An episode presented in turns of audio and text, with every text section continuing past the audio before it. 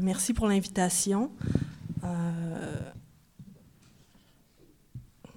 ce sont des discussions très riches et, je suis assez contente d'avoir l'occasion de, de, présenter des éléments du travail qui est en cours pour moi autour de cette question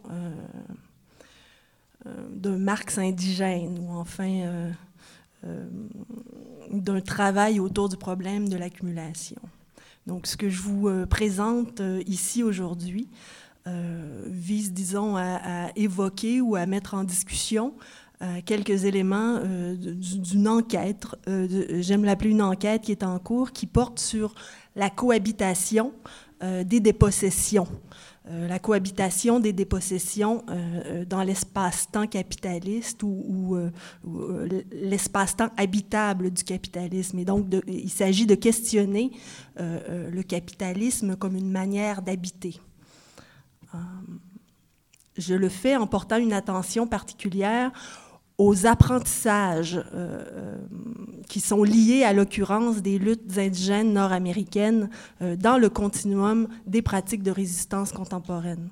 Et, c'est à Essian que j'utilise le terme d'apprentissage suivant Isabelle Stengers plutôt que celui de prise de conscience. Et donc, le concept d'accumulation primitive euh, me fournit à cet effet, un, disons, un schème d'intelligibilité euh, euh, qui, à travers une histoire politique de la matière, donne lieu à une géographie et à une scénographie du conflit et rend visible la production en creux d'un commun de cette résistance dont euh, euh, le référent serait, et c'est ce sur quoi je veux insister ici, euh, une dépossession originaire.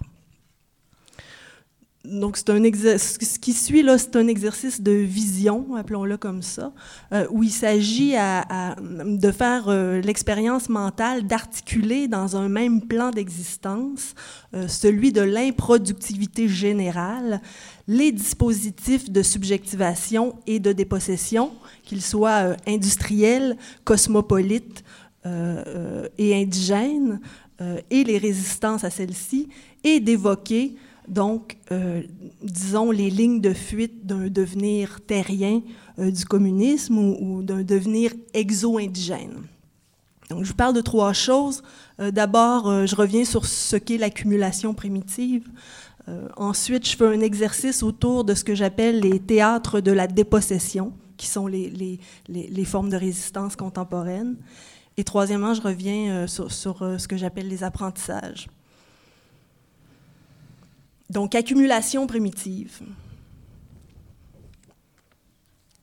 Il ne fait aucun doute que la division la plus originaire ayant donné lieu à la mise en ordre de l'espace-temps du capitalisme dans lequel nous opérons est celle dont Marx fait le récit dans la section 8 du Capital sur la supposée accumulation primitive. Je le reprends à mon compte. Le processus d'accumulation primitive, dans la perspective du matérialisme historique, euh, peut se décliner en trois propositions. Premièrement, il s'agit d'un processus historique par lequel les peuples faisant usage de la terre de manière autonome ou pseudo-autonome, si on parle du féodalisme, pour assurer leur subsistance, donc les paysans, les indigènes, les femmes et par extension toute l'humanité. Euh, euh, donc euh, ces peuples font l'objet, par le biais de l'accumulation primitive, d'une politique explicite d'arrachement à la terre et plus spécifiquement d'une politique de déterritorialisation.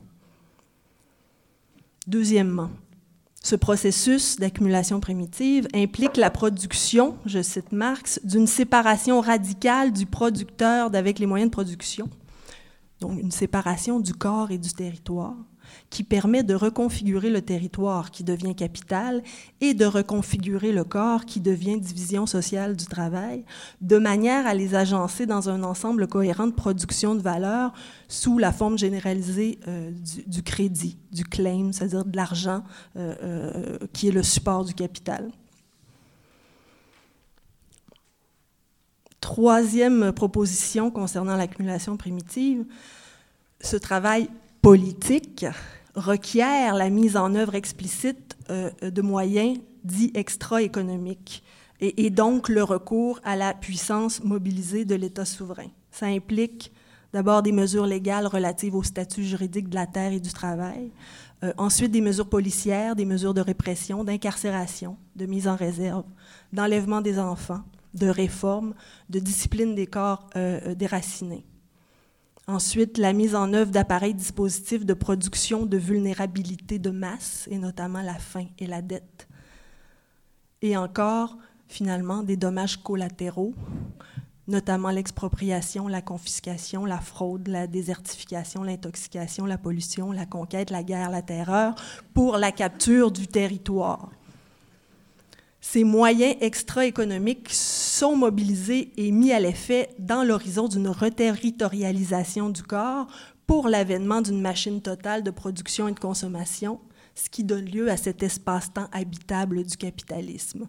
On pourrait aussi l'appeler, euh, euh, si on aime Platon, la cora de l'accumulation primitive que nous habitons. Maintenant, si Marx, par un excès d'égalianisme, euh, a pu croire qu'il s'agissait dans le processus d'accumulation primitive à la fois d'un phénomène circonscrit dans l'histoire et de faits appartenant au passé, et d'un passage nécessaire, quoique douloureux, vers le communisme. Euh, les travaux contemporains ont, ont montré que les phases d'accumulation primitive sont récurrentes dans l'histoire du capitalisme, que les dispositifs de séparation des producteurs et des moyens de production sont polymorphes, qu'ils sont encryptés dans des opérateurs, de relations qui sont souples et réifiés, qu'ils sont disséminés euh, euh, sur l'ensemble du socius et que les dépossédés peuvent faire l'objet de multiples processus d'accumulation primitive simultanément et sur différents plateaux de dépossession, et cela sans jamais accéder au statut proto-émancipé du prolétaire et donc au titre de revendication d'une possession commune des moyens de production les dispositifs politiques de séparation du corps et du territoire sont en fait d'ordre performatif. Ils sont une arcane et leur opération n'est inscrite dans aucun horizon spirituel. En clair, la face cachée du capital est nécessairement l'État, c'est-à-dire que le maintien dans le temps du projet global d'accumulation indéfinie exige d'avoir recours en permanence à des dispositifs terroristes de déterritorialisation et de, de reterritorialisation. quelle est la nature de la division dans ce schème d'intelligibilité? En l'insérant, euh, ce que j'essaie de faire dans la trame de cette tradition des opprimés évoquée par Walter Benjamin, il est possible de retourner l'appareil historico-théorique de l'accumulation primitive et de prendre pour objet de considération non pas le fait de l'accumulation primitive comme processus de capture, ce qu'on fait habituellement quand on parle d'accumulation primitive, comme le fait Marx aussi, mais bien plutôt de prendre pour objet de considération le fait de la production d'un commun en chiffres, d'un crypte du commun. Évoquant la possibilité de cette vue d'en bas, Marx synthétise admirablement la division qui se joue dans le processus d'accumulation primitive lorsqu'il écrit La formule capitaliste est La richesse de la nation est inséparable de la misère du peuple. Il précise à cet égard, je le cite à nouveau, que la seule partie de la richesse dite nationale qui entre réellement dans la possession collective des peuples modernes, c'est leur dette publique. Il n'y a donc pas à s'étonner, écrit-il, de la doctrine moderne qui veut que plus un peuple s'endette, plus il s'enrichit.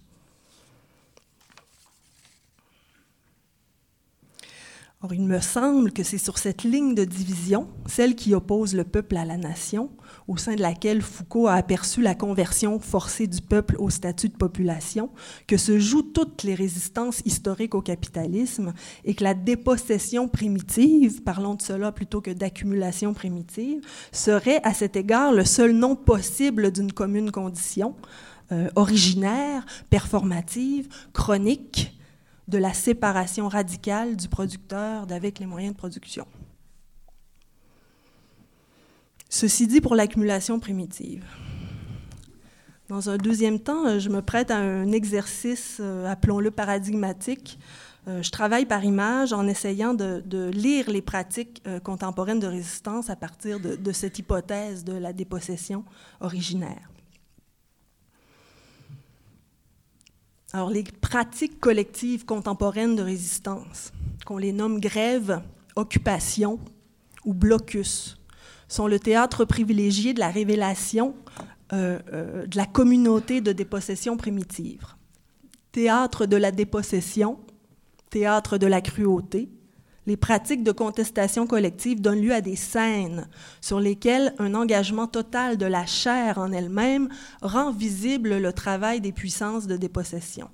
Elles permettent de s'y mêler, d'en jouer, d'en souffrir, de s'y adresser et de risquer de perdre un œil et de risquer d'en mourir. Like a stage, but real, comme a dit Michael Tossig à propos des rituels de possession politique à Caracas dans les années 90.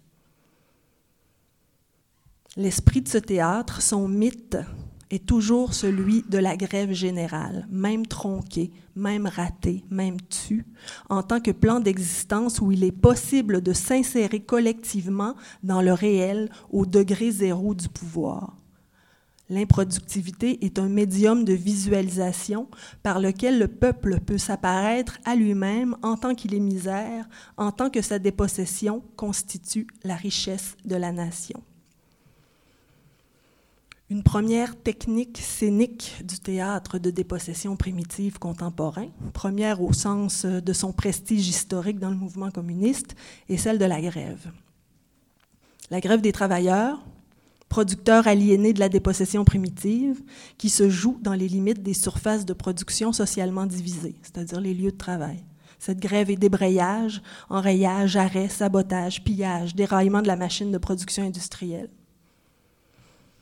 Le rituel de la grève, avec ses médiums accrédités et ses destinataires réifiés, sert à faire valoir aux expropriateurs une copropriété des puissances de production du réel. C'est la grève des pères qui contestent la loi de la propriété des moyens de production au nom de la loi des forces productives. Comme le dit la fable, la loi du plus fort est toujours la meilleure, nous l'allons montrer tout à l'heure. Ce qui se rend visible dans la grève, c'est la capture que constitue la division sociale du travail et c'est la misère du peuple qui se voit jouer des puissances de production du réel sous la forme séparée euh, de la force productive. Se voir être vu, résidu sans destin d'un prélèvement machinique. Il n'est pas surprenant que la grève produise, vers la fin et surtout après avoir fait des gains, un écœurement philosophique. L'autre grande technique scénique contemporaine de la dépossession est celle de l'occupation. Occupation festive, manifestation, marche contre sommet, camp, campement, sit-in, bed-in, prise rituelle des lieux symboliques du pouvoir. La nation et le peuple sont alors mis face à face, sous la forme de l'imago, le capital, les dirigeants, le sommet, le 1% La propriété de l'approprié du pouvoir est mise au défi, contestée, pointée du doigt, voire le peuple s'assimile au pouvoir, au centre, à la République, à Wall Street, le temps d'une joute, le temps de jouer au pouvoir, de jouer à l'organisation autonome, à la démocratie directe, pour faire comme si le peuple était la nation et la nation était souveraine. Ce qui s'apparaît à soi dans la procession, dans l'installation temporaire à demeure du pouvoir, dans le carnaval, c'est le peuple en tant que masse, excédé et excédentaire, jetable, habitant en série du bidonville cosmopolite. Il s'agit de présenter aux yeux du pouvoir, à soi-même en tant que comédien du pouvoir, une monstruosité assumée. La précarité, l'exclusion, l'endettement, la non-participation, la contribution bafouée, mais aussi l'indifférence des maîtres, leur cynisme, leur obscénité, la violence de la répression, l'alliance du pouvoir et du capital contre le réel. Donner à voir l'inclusion qui exclut, l'être en trop, l'impuissance cuisante. Ici, le destinataire, comme le message, est opaque parce que le sens de la dépossession primitive est émoussé, parce que l'oubli est constitutif de la condition de dépossession. L'occupation est à cet égard une, heuristique de l'opacité du commun, où la dépossession primitive se montre codée et donne lieu à une acrimonieuse exégèse. Machines utopiques et fièvres de futurité néo-léniniste, exercice de ventriloquie où sont départagés les capitaux intersectionnels de douleur, psychanalyse du mouvement surtout, où il faut rendre raison du sujet collectif qui n'arrive pas à produire la forme de son émancipation, car la répétition bloque le souvenir. Il faut enfin compter cette technique scénique contemporaine de la dépossession qui est celle du blocus. Barrage indigène, blockade, stand-off, fermeture des accès aux territoires traditionnels. La scène installée sur la route d'accès aux ressources naturelles rend visible le peuple improductif enraciné, en voie de déracinement, qui place le corps du peuple debout devant les émissaires armés de la nation accumulatrice de richesses. Elle travaille directement le territoire, celui des troupeaux de caribous, du bois de chauffage, des routes d'eau, des petits fruits, des saumons de 32 pouces, des voyages à pied et des champs cartographiques, cette terre improductive d'avant la spatio-territorialisation capitaliste. Et elle engage le corps vivant, le corps savant et le corps mangeant, ce corps primitif qui, pour embarrer le passage, se place devant des camions dont les chauffeurs sont munis de sauf-conduits émis par des juges et escortés par des policiers. Le message est d'une clarté révoltante, tellement qu'il n'est à peu près pas audible, tellement qu'il n'est pas assimilable. Ce qui est en prise au lieu du barrage indigène, c'est la séparation du producteur d'avec les moyens de production en tant que tel, et donc la possibilité d'un rapport de pur usage aux choses. La revendication concrète de la richesse non pas comme valeur, mais comme droit. Le destinataire est également très précisément identifié au lieu du barrage indigène, le peuple exprime à la nation son refus catégorique du développement économique même, c'est-à-dire qu'il y va d'une résistance sans reste à la, dépossession primitive, sans désir productif et sans désir d'État. Cette scène, like a stage but real, est au sens artien la plus cruelle. Ce théâtre est celui du corps primitif qui s'expose, exposant l'exposition, à la faim, au froid, à la désolation, l'élément terroriste même de l'accumulation primitive.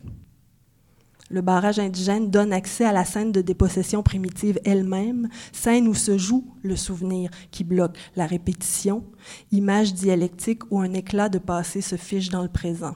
On nous enlève la terre qui nous nourrit.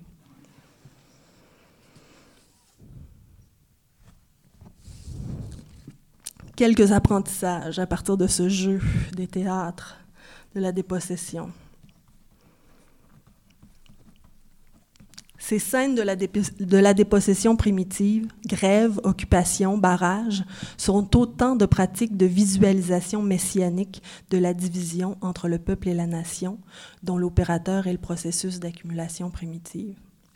Du point de vue des subjectivités, des ruminations hegeliennes ou spinoziennes, de ce point de vue spiritiste qui, au fond, réifie les effets du capitalisme et qui confond les conditions de l'agir avec la puissance d'agir, on a beaucoup dit que la division qui sépare peuple et nation, que la ligne de dépossession commune telle qu'elle se rend visible dans les pratiques de résistance est scindée, déchirée aux abois pluriel, multiple et, de mauvaise façon, et que là se trouverait l'enjeu politique.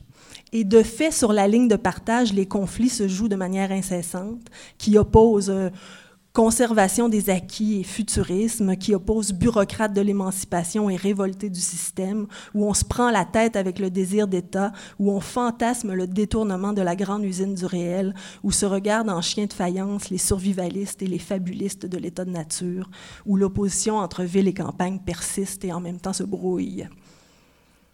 Or, il me semble que les appariteurs de la communauté de division, travailleurs, exclus, indigènes, doivent nécessairement être pensés dans leur matérialité, c'est-à-dire ensemble, et que cela constitue le travail cognitif et empirique au seuil de la division entre peuple et nation, malgré, ou plutôt incluant le désastre subjectif qui arrive par ce travail.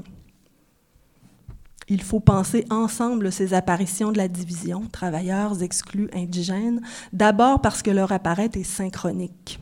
La mobilisation est définie de la force productive, comme l'avènement du bidonville cosmopolite, comme le déracinement des terriens, sont les formes synchroniques et systémiques de la dépossession primitive. Elles nous arrivent toutes en même temps. Et elles nous arrivent de manière chronique. nous vivons dans la même temporalité. Ça, c'est indéniable. Ces apparitions de la division euh, doivent nécessairement être pensées ensemble aussi parce que leur insertion dans l'espace se joue dans un continuum habitable, parce qu'il n'y a qu'un seul monde, euh, pour citer Marx, celui de la cora de l'accumulation primitive, qui produit en même temps le travail captif, en même temps la superfluité et en même temps le déracinement. Cette ruine qu'est la civilisation qui s'auto-opère au nom de la nation et contre le peuple dans l'horizon de la production indéfinie de valeurs pures et de déchets totales et qui forme le paysage de toutes nos rencontres. Du point de vue de la dépossession primitive, les grèves, les occupations, les barrages permettent toujours de visiter un plan d'existence commun dont l'inscription n'est pas dans le futur, n'est pas dans l'utopie, dans ce qu'il y aurait à faire, mais bien dans le passé, dans cet à-présent du passé qui nous est rendu manifeste par les pratiques de résistance, un plan d'existence commun qui participe d'une mémoire de la liberté, qui interdit toute identification subjective ou réification de l'agir en vue d'une transformation du réel. J'hésitais entre deux citations. Euh, je, vais les lire les deux. Je ne sais pas si. Euh, il y a une des deux que j'assume peut-être pas, mais je ne dis pas laquelle. Alors, Guy Lardreau sur le matérialisme. Sans plus référer à l'esprit, matière est ce qui refuse la représentation, ce qui ne se laisse, ce qui ne se laisse pas imaginer ni symboliser. Qu'est-ce que c'est que le matérialisme?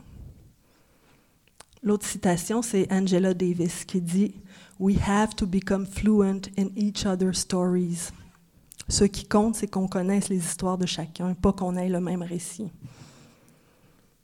Et donc, le seul horizon pensable d'un agir qui s'interdit l'identification aux conditions de l'agir et qui donc participe d'une commémoration messianique du commun primitif de la dépossession est celui de l'improductivité, qui est l'autre nom de la dépossession, celui de la désaccumulation et celui de la désappropriation, ce qui serait ma traduction de autonomie, égalité, communisme.